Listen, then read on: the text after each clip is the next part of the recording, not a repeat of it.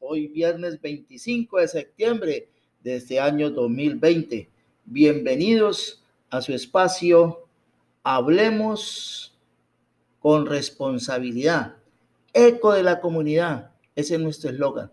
Este espacio que lo hacemos para todos ustedes, centro vallecaucanos y todos nuestros oyentes en la web. Eco de la comunidad Hablemos con responsabilidad.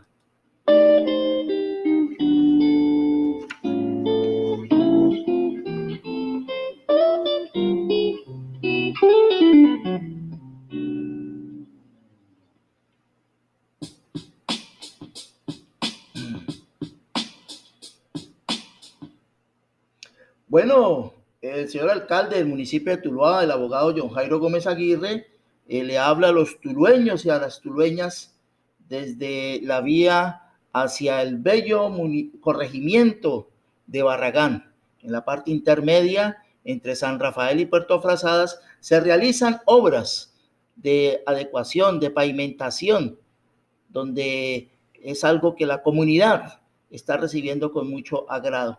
Así que el alcalde John Jairo Gómez Aguirre lo saluda en Eco de la Comunidad, hablemos con responsabilidad. Tulueñas, tulueños, estoy muy contento hoy. Estoy en la vía nueva que del corregimiento de San Rafael conduce al corregimiento de Puerto Frazadas.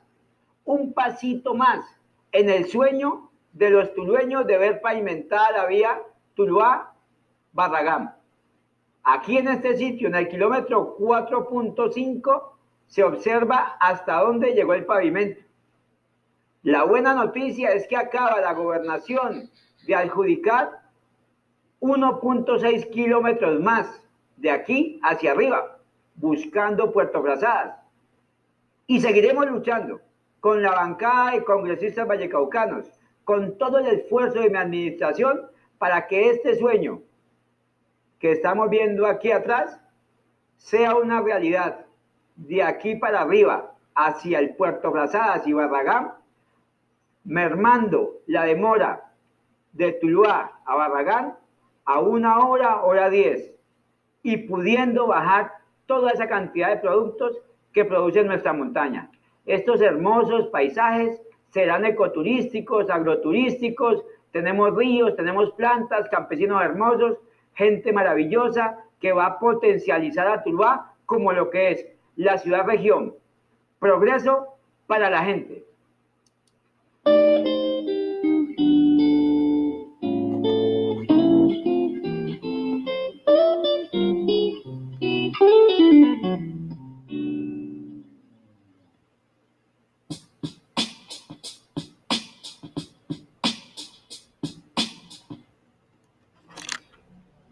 Continuamos aquí en nuestro espacio de eco de la comunidad, hablemos con responsabilidad.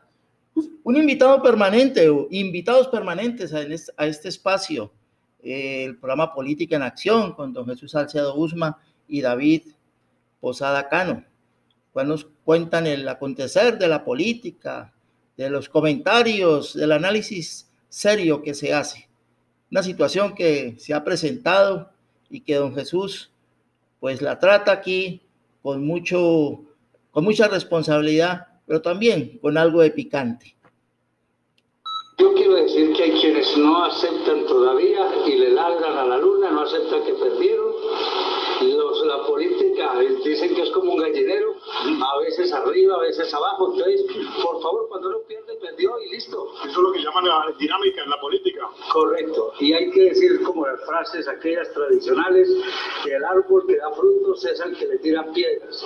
Y quien actúe de mala fe contamina el ambiente y hoy lo denominan el tóxico de Turbán. Se quedó con el porque sí.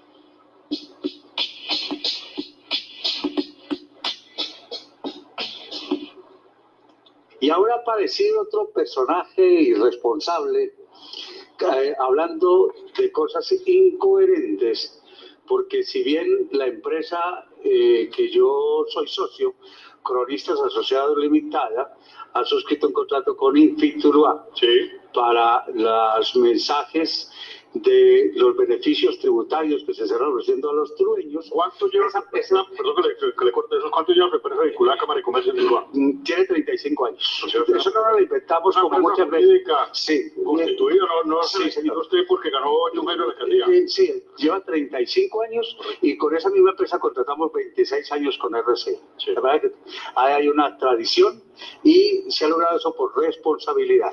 Entonces, esos 151 millones de pesos corresponden a los pagos que se le van a hacer a las empresas de radio, periódicos, redes sociales.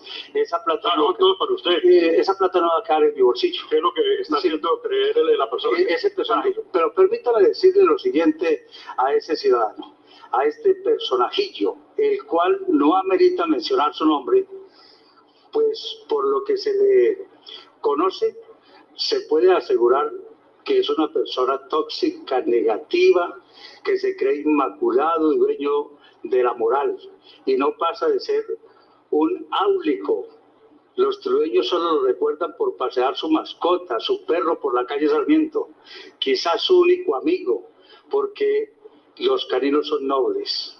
En el gobierno pasado, sus compañeros de trabajo solo lo aguantaban, porque nunca generó algo positivo, sino veneno. Un dueño de la moral que solo él se ha propuesto pues de ganarse unos honorarios y lo hizo en la oficina de comunicaciones del gobierno tulueño anterior. Guardó silencio y no dijo nada de los recursos del hospital Rubén Cruz Vélez, que se los gastaron en burocracia, y no 150 millones de pesos, sino miles. No dijo nada cuando la mayoría de la contratación se hizo de manera directa, algo que criticaba antes de llegar a ese gobierno. El señor de Marras, como responsable de las comunicaciones y del manejo de la publicidad a través de una asociación de periodistas, tendrá que responder del manejo de una publicidad porque se habla de supuestas evidencias de esa contratación que imaginariamente se hizo en algunos medios de comunicación.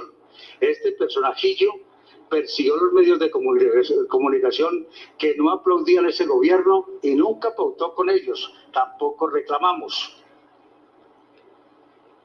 Hoy en el actual gobierno se han respetado los medios de comunicación y cuando ha sido necesario la contratación se hace con la mayoría de los medios para reafirmar y debo decirle al personajillo clásico, como decía un amigo nuestro, ese personajillo es uno de aquellos uh, inamenos crónicos que la verdad cuando apareció en el escenario trueño pues la verdad ha generado un sinnúmero de situaciones de soberbia. Cronistas Asociados, reiteramos, es una empresa de 35 años de existencia y no se creó ayer para contratar con el actual gobierno. La revista No hay duda, de la cual él dice tiene poca circulación, no se publicó ayer tampoco. Su primera edición se hizo hace 12 años, circulando religiosamente cada mes. Y esto en Tuluá solo lo han logrado el semanario El Tabloide y nuestra revista. Aquí se han creado muchas publicaciones y han desaparecido.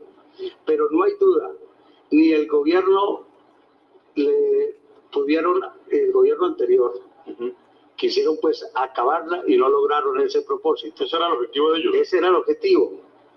El señor de Marras creó una publicación denominada Instante, pero desapareció porque solo pudo estar vigente con los recursos de cuatro años del anterior gobierno. Usted no quiere decir el nombre Jesús, pero eh, para que la gente tenga una idea, una pista, en el anterior gobierno, en el segundo piso, había una niña que generaba igualmente todo tipo de resistencia y algunos le llamaron la muralla china. ¿Recuerda? Es correcto, sí. Correcto. Entonces, él le decía a ella muralla y ella le decía a él miralla. Ah, Bueno, señor, las- lo cierto es que eh, hay que dar la explicación para la todos, para todos los seguidores. Sí, yo no un hombre mm, tóxico, venenoso, escribió un libro solamente para hablar más de la clase política, pero cuando llegó la oportunidad, entonces se incrustó allí en la oficina de comunicaciones y, le huele mal la política, pero andaba cuando empezó estos nuevos gobiernos en varios municipios buscando contratación. Y aún lo hace en algunos municipios. Bueno, señor para no ocuparnos más del personaje, eh, escuchemos este temita porque creo ¿Ya le puso música a esto? Claro, le puse música, hay que ponerle música porque estos temas y la frasecita que ella se utiliza mucho en algún sector. Si no me quieres, te corto la cara con una cuchilla de sable feita.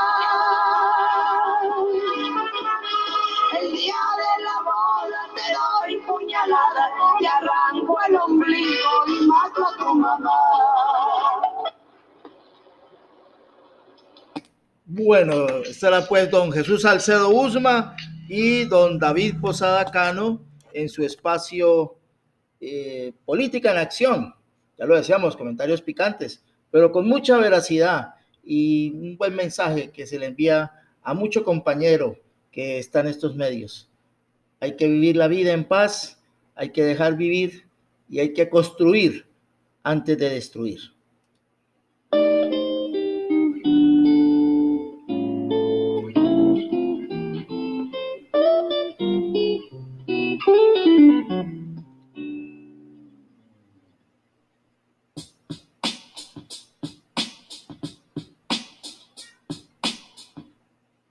Bueno, don Ever Antonio Villegas Morante, eh, secretario de Educación Municipal del municipio de Tuluá, eh, continúa en varios procesos, no solamente procesos de fortalecimiento de los recursos educativos, en este caso de la, en esta pandemia que estamos sufriendo acá en nuestro país y en el mundo entero, ha entregado a instituciones educativas algunas ayudas en tablets para estudiantes que son previamente seleccionados por parte de, cada institución educativa y que presentan esta dificultad de no contar con alguna herramienta que les permita acceder mucho más fácil a la virtualidad. Recientemente, a la institución educativa Julia Restrepo eh, entregaron 75 tablets por parte de la administración municipal a través de la Secretaría de, de Educación igualmente al Departamento de las Tecnologías, de las TIC. Este hecho pues ha puesto un punto importante para estos niños y estas niñas que tienen dificultades para el acceso por no contar con una herramienta informática. El secretario del Antonio Villegas Morante ha dicho a ECO de la comunidad que continuarán este trabajo.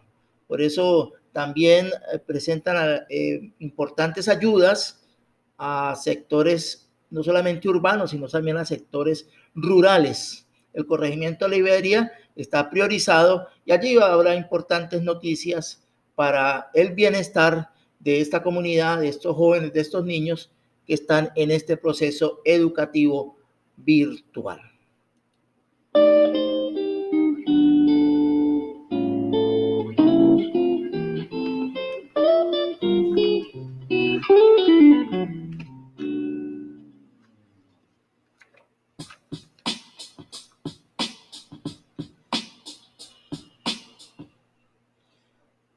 Otro campo de las noticias, el IFES ha convocado a pruebas Saber para el próximo 18 de octubre. Ya se han realizado por parte de las, de las instituciones educativas todos estos trámites pertinentes, están en ese proceso para que los jóvenes pues puedan eh, inscribirse en esta prueba. Pero el, el, Sindicato Único de Trabajadores de la Educación del Valle del Cauca, por intermedio del periodista Fabio Urrego, ha hecho un análisis de esta convocatoria que se ha hecho en forma presencial para el 18 de octubre en una prueba que se realiza para los estudiantes de grado 11. En este documento se entrevista al rector de la institución educativa Donald Rodrigo Tafur, el, el profesor Freddy Alonso Domínguez Figueroa. Igualmente hablan los estudiantes Pablo Andrea Castaño y Juan Esteban Méndez Espinosa, los cuales dan una opinión de lo que ha significado este proceso de estudio virtual y la convocatoria que se ha hecho a este prueba de IFES. Escuchemos pues al, al periodista Fabio Rego en su nota sobre la convocatoria que ha hecho el IFES. Destinar para la educación pública tienen crisis a este sector durante décadas, la desfinanciación de la educación ha creado brechas y desigualdades que se agudizaron con la pandemia. Según cifras del propio Ministerio de Educación en el 2018, el 63% de los bachilleres no tenían acceso a Internet desde sus hogares y en las zonas rurales tan solo el 9% de los jóvenes disponían de un computador. Esta brecha tecnológica ha hecho casi imposible que los estudiantes de las instituciones públicas puedan continuar con sus clases de manera virtual. Los estudiantes de los estratos más altos pues han tenido la posibilidad de estar conectados en una, en una verdadera educación virtual o muy cercana a ella. Nosotros lo que hemos tenido es un grupo de estudiantes con un trabajo remoto, con un trabajo que desarrollan en casa, direccionado por la creatividad y la imaginación de los maestros. Ante la falta de conectividad y equipos tecnológicos, el proceso de enseñanza ha tenido que flexibilizarse y más que clases, los docentes están haciendo un acompañamiento académico a sus estudiantes.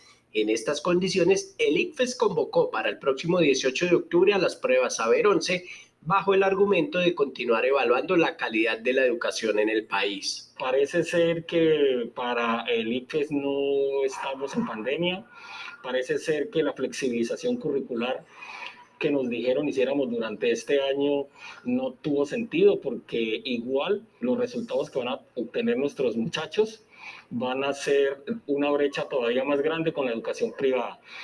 Mm, no entendemos qué, qué, quieren evaluar. Ha sido un esfuerzo muy grande de parte de los maestros y de algunas instituciones por dar las clases de manera virtual, pero de una u otra forma es casi que imposible asegurar que estamos preparados para, la, para las pruebas IFES. Yo como estudiante sinceramente no me siento preparada para presentar unas pruebas IFES cuando sabemos que eh, las, las clases virtuales no están funcionando. La prueba Saber 11 se realizará de manera presencial y tiene una tarifa ordinaria de 47.500 pesos para estudiantes de las instituciones educativas públicas y una tarifa extraordinaria de 72 mil pesos recursos con los que la mayoría de las familias no cuentan porque han sido las más afectadas con la pandemia. Nos parece que es un duro golpe al bolsillo de las familias que en su mayoría están desempleados, están en búsqueda de empleo, eh, si tienen para el desayuno no tienen para el almuerzo. Aquí se nota que hay un interés económico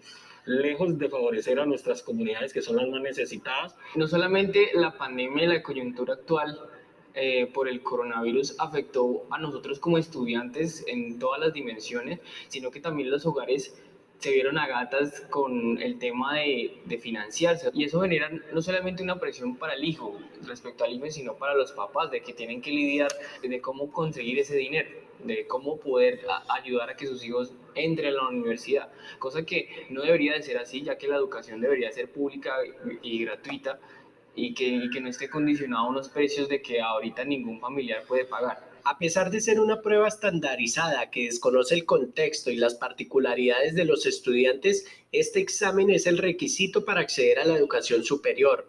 Una prueba que sigue profundizando la desigualdad y la exclusión, pues los mejores puntajes se obtienen en su mayoría por colegios privados, mientras la educación pública continúa desfinanciada.